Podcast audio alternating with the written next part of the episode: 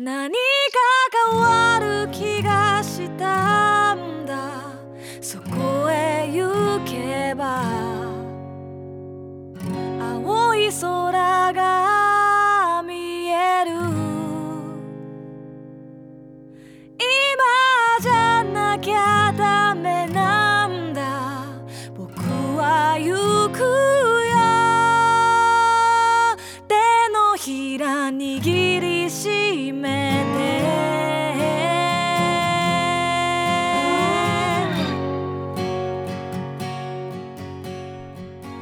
ちは。実体験のみで構成される旅番組旅のなる木の時間がやってまいりました。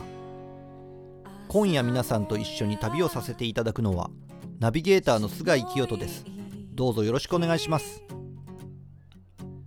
この番組では旅という非日常が日常に及ぼす影響について考え人生という旅を楽しむヒントを模索していきたいと思っています。アシスタントにはこの方にお越しいただいています。シンガーソングライターの波平由子です。今日も楽しくこの2人でお届けしていきますので最後までよろしくお願いしますよろしくお願いします。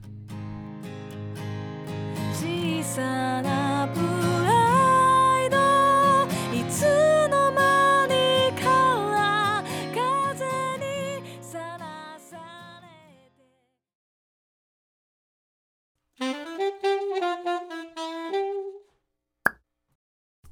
な皆さんコロナ復活おめでとうございあますありがとうございました。予約抜け出しました。ねもう体調は大丈夫ですか？もう120%ですね。あ増えとるね増えてますね。そうですかそうですか、今回2回目ということで人生で2回目のコロナにかかって、今回は、まあ、喉はそんなにやられなかったんですけど、うん熱がね、ずっと高くて、あら40度くらいの熱にうなされてましたね。うーん。じゃあ最初の3日間とかはずっと辛かった感じ？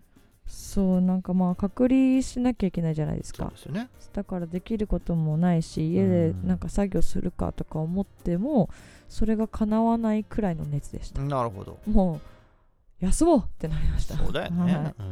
まあ疲れとかそういうのもあったんでしょうね。季節の変わり目とかね。うーん。まあまああの僕は神様の啓示だと思っております。なんでそんな神に 神を巻き込むんですか？えっ、とねやっぱね頑張ってた。ああ休みなとね。張ってたから休みなと。ちうんょっとペース少しだけ落とした方がいいんじゃないのっていう、まあ、そういう神様の啓示だというふうに思うとまあまあまあ納得しやすいのかなというふうに思いながらどうですかこれは？うんまあそうですねでも大変きつかったのでうんうん。神様の啓示的になんか罰みたいな感じにもうちょっと違う教え方なかった思っのかなちゃうんですけども、でもうんまあ流行ってるんでねインフルエンザもコロナも、うん。普通の風邪も結構今年流行ってていろいろあの辛いんで、うん。かかることをおすすめしませんので皆さんはあのご自愛ください。なるほど、うん。僕だから思ったのがナミーラさんがコロナとかなんとかって言ってこう一緒に収録ができない時にどうしても機材面とか編集とかがナミーラさんがもうねしかできないので。うん。だからナミーラさんが辛い中やるってことになるわけじゃない。かね悲でしいかな。悲しいかな、だからそういう時に発動する回を取っとくといいんじゃないかなと。うんどうなんでしょうね。どうなんですかね。それって面白いのかな。もうわかんない。うん多分何か起こったと思いますっていう収録でしょ？これは怒ったんですっつって。どうでしょうね。まあまあその時考えましょう、うそっん、かそっか。はい。まあいずれにしようナミーラさん復活したということではい。これからまた頑張っていきましょおー。というわけで、えー先週ですね。う。うん。先週末、えー千葉浦安シーガルさんそしてその次の日が藤沢本町コールズで、うん。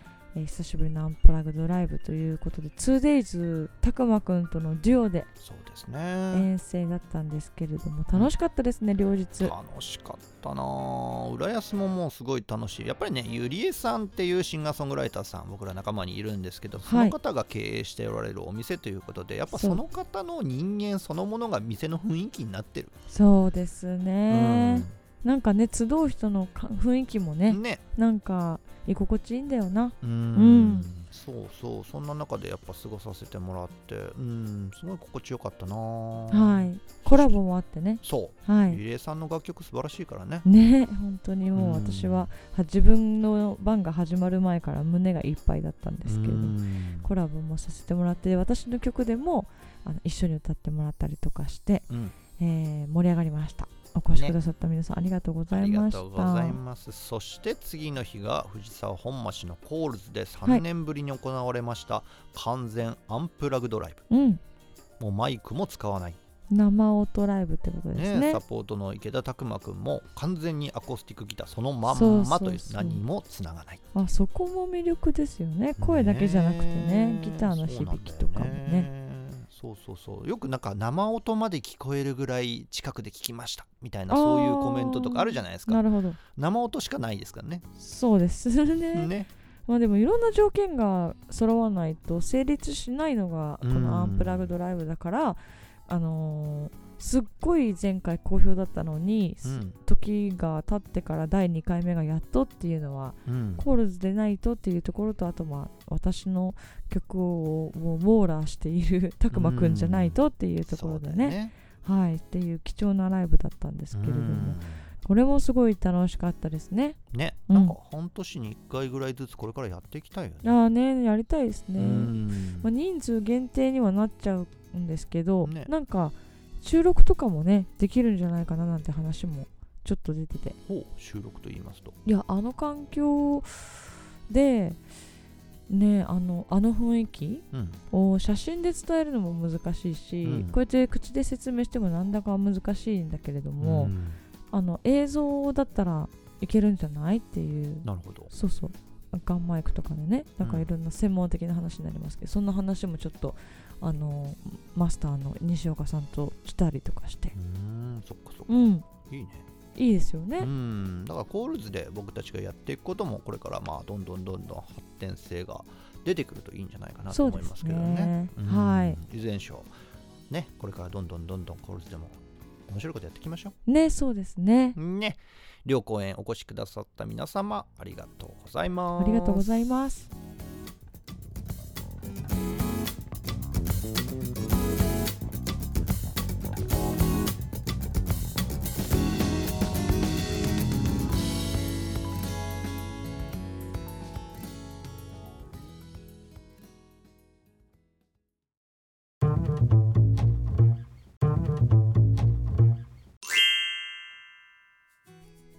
本日のテーマは宮古島。はい。ねえ11月ナミラさん宮古島行きますね。そうですね。11月の11日に宮古島画家小屋さんというところで歌わせてもらうんですけども、えーその前にいろんなライブがね11月は盛りだくさんでして、うん。11月4日はい。土曜日ですね、そうですね。えー、溝の口ネオネラで菅井さんの、えーフィッシュパーティー。はい。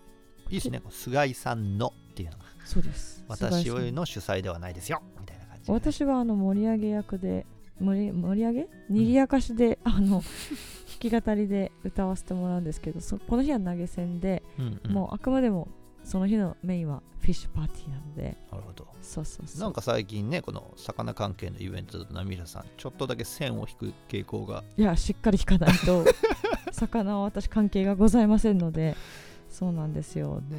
だけど、あのー前回やった時にすごい盛り上がってね、うん。こんなに贅沢で美味しくて楽しいイベントかっていうのでなん。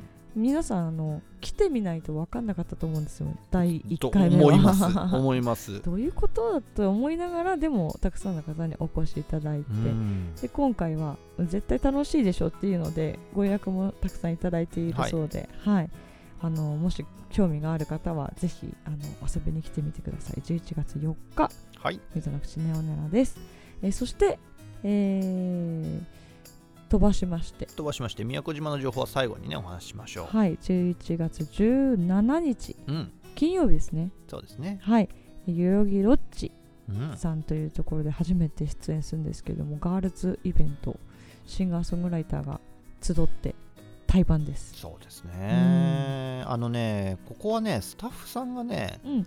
代官山にループっていうお店があったんですけど、そこのスタッフさんがこっちに来てやってるんですよね、うんうんうんうん。なんで毛色がループの時のようですごくいい感じ。なんかね久しぶりの感じなんですよね。ん。でしかもね僕めちゃくちゃ家から近いんですよあそうですか。いつもその辺りで飲んだりご飯食べたりしてるんで、うん。家から歩いて10分のところにあるライブハウスなんであらら。あーこんな近所で波平さんライブやってくれてありがとうございます。あら不思議なお礼ですけれども。近所のおばあちゃんとか連れて行こうかなって思ってます。ああそうですか。どういう雰囲気のいやでもなガールズまあいいか。ガールズじゃん。何が？おばあちゃんも。おばあちゃんはガールではないですよね。はい心は、心は。そうですか。あのまあ代々木ロッチさんでの対バンはなかなかこう私の今までの活動の中では久しぶりの感じのうん。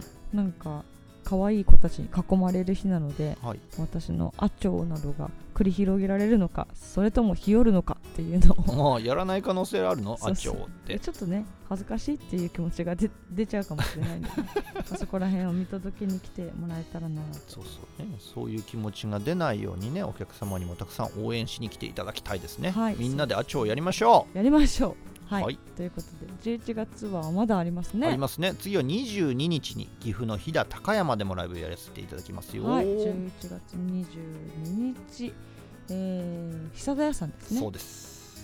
コロナが始まった頃ぐらいだったっけな。一度お邪魔する予定だったんですけれどもちょっと場所が変更になってみたいなことで久田屋さんではまだライブをしたことがないんですよそうですね、うん。初めて、えーそして飛騨自体がまあ久しぶり。もうね3年4年ぶりとかですよね多分ね。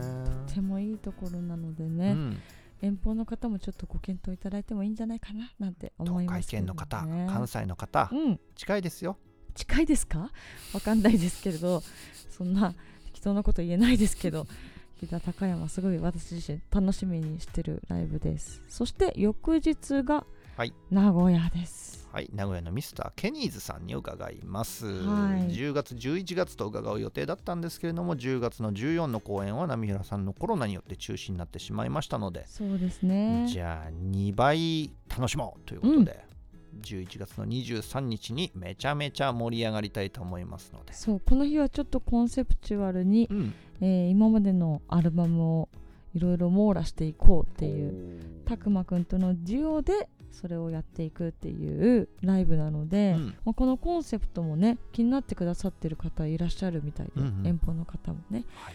なんで、えーぜひお越しいただけたらなと思います。11月23日は名古屋ミスターケニーズです。ね、そして11月はまだあるんですよね。そうなんですよ。すごくない？大丈夫かな、大丈夫かな？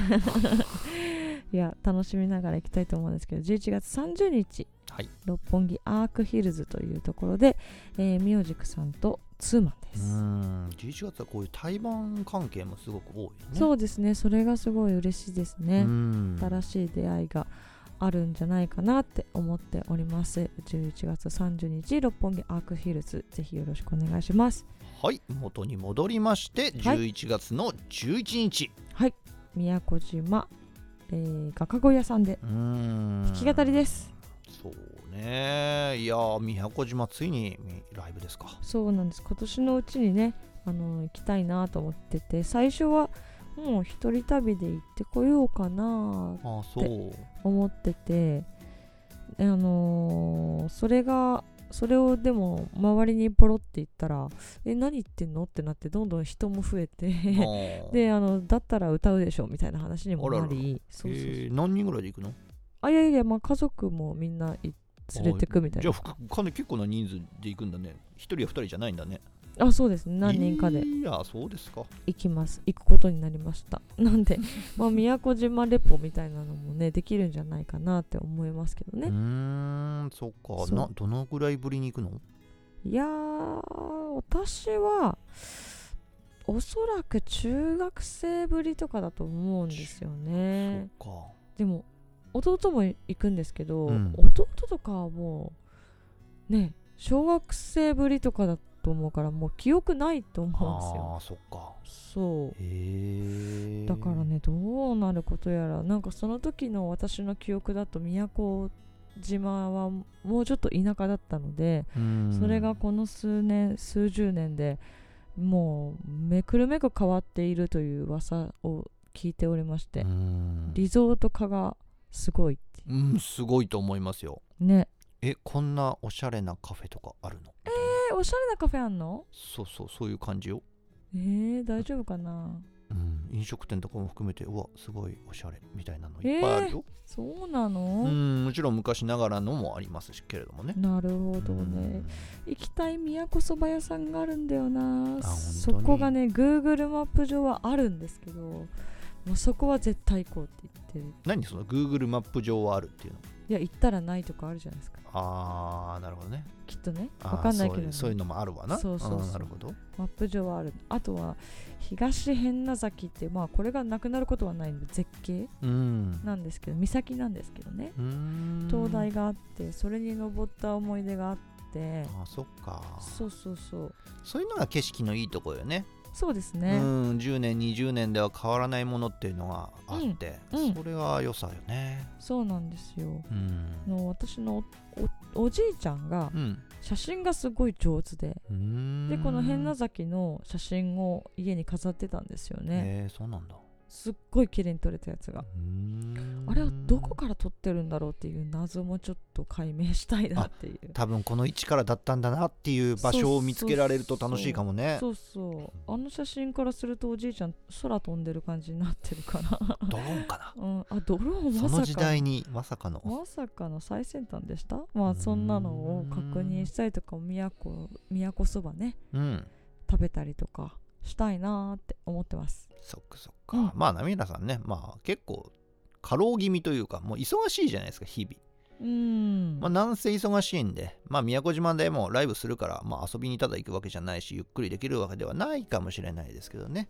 なんかこうリラックスしてね。そうですね。楽しく過ごす時間を、うん、過ごしてほしいかなうんそうですね。まあうんなんかそこで歌ってる映像とかも、うん。あのー SNS で発信できたらななんて思っております。うん、またね帰ってきたらねこの旅のなる木でもね、宮古島の旅の様子ぜひぜひ聞かせてください、ね何が起こるんでしょう。楽しみです。11月いろんなライブでお待ちしておりますので、えーぜひ足を運んでいただいて会いましょよろしくお願いします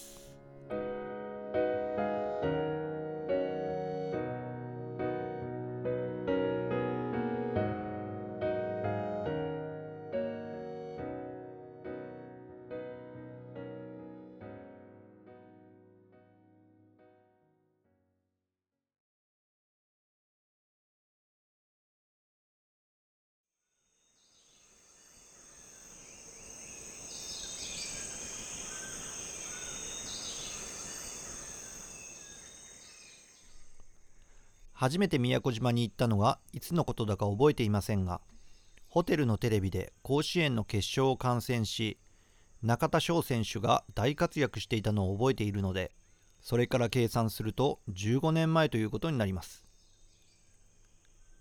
その頃は海外旅行がとても安く3万円や4万円でアジアを旅するのは当たり前。アメリカやヨーロッパでさえパッケージツアーが10万円を超えると高いと敬遠していたものです。それに比べて日本の人気リゾートは当時から非常に高くハイシーズンの宮古島旅行はとても高額だったことを覚えています。しかし実際に宮古島に足を踏み入れるとあまりの美しさに納得の二文字が浮かぶのでした。次に宮古島を訪れたのは2020年2月。コロナウイルスが蔓延し始めた頃で観光客はほとんどおらず1泊6000円で中心地のホテルに滞在できるほど島のビジネスは崩壊していました。空港から乗ったタクシーの運転手はこんな時代が来るとは夢にも思っていませんでした。今日の売り上げがいくらか分かりますか？お客さんを送り届けた時の金額が今日の売り上げのすべてです。と観光地として成長しすぎたからこそ有事の際脆弱さを見せるこの島の苦悩を語ってくれたものです。しかし昨今はまた観光客が押し寄せているようで宮古島は不死鳥のように復活しつつあります。僕の身の回りの人もたくさん宮古島や石垣島を旅していて人類史にとって大変大きな出来事が終わりつつあることを感じさせます。僕はコロナで苦しみ始めた宮古島を旅したので島に観光客が戻ってきたことを嬉しく思いますがあの不安定な時期に宮古島を旅できてよかったとも考えています。そもそも宮古島は何万人という観光客が訪れる島ではなかったでしょうし本来の島の雰囲気ってこんなだったのかななんて想像力を働かせ時代を旅することができたからです。コロナ禍の宮古島を旅した際閑散とした島を一人ドライブし皿浜という漁港で釣りをすることにしました。もしかすると本来はもう少し釣り人がいる港なのかもしれませんが僕以外は誰もおらずグルク祭りを楽しんでいると夕方になって地元のおじいさんが一人現れました。その人はブダイらしき魚を一匹釣り上げるとその場で鱗や内臓を取りすぐに帰ろうとするので遠くから「もう終わりですか?」と声をかけるとにっこり微笑んで「夕飯が手に入ったから」と答え静かに去っていきました。実に微妙な時期の旅となったので僕は必要以上に人と接触せず滞在中ずっと釣りをしていました。釣れた魚を食べ酒を飲んで寝て次の日もまた釣りをする。そんな海辺の日々がその時の宮古島の正しい過ごし方に思え夕飯を釣りに来ていた地元のおじいさんと同じ生活を送ろうとしていました。暮らすように旅をする。そんなスタイルに移行しつつありますがそのきっかけを与えてくれたのはあの宮古島旅だったのでしょう。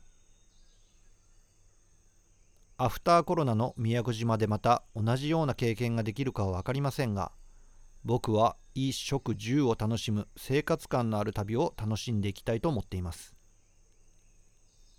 コロナが与えた影響はあまりに大きかったですが自分の中の価値観を問う大切な3年間となったようです。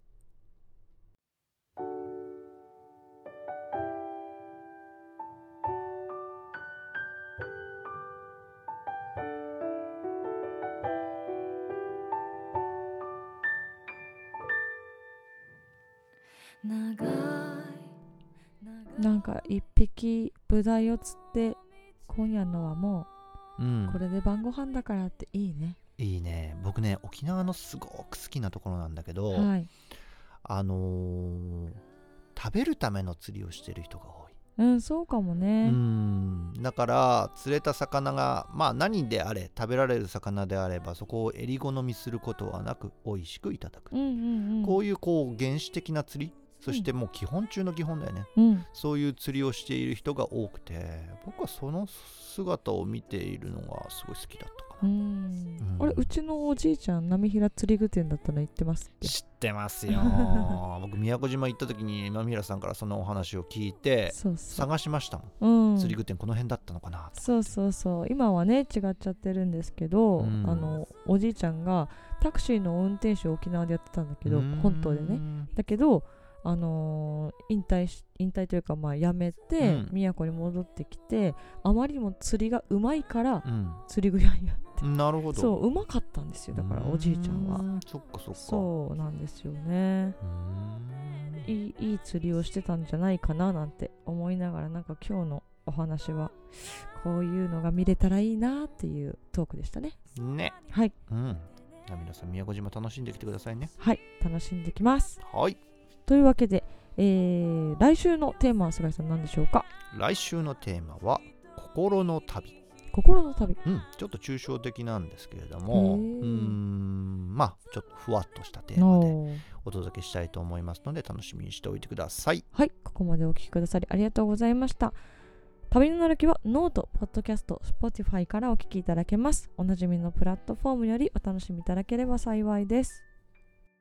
10月25日本日はですね実は私が歌唱参加した「メメントモリ」というスマホゲームの中の、えーディアン役で私「君への帰り道」といううん。曲を歌ってるんですけれどもそのメメントモリさんが、え1周年記念スペシャルということで企画ということで、CD をリリースされました。すごいおめでとうございます。本日がリリース日ということで。ね今サンプル目の前にあるんですけれどもはい。6枚組で売られてるみたいですよ。うわすご。っねえ僕はあんまりこうスマホゲームとかやらないんですけど僕の周りの友人とかみんなやってて。あそう「愛子ちゃんの歌ってんじゃん」みたいなのすごく言われますよ。あ本当ですか？うん。なんかねテレビでも CM 打ってたりとかうん。ね YouTube の CM でも見たりとかいろいろしますけれどもすっごい大人気のでそしてもう名だたるシンガーさんと声優さんと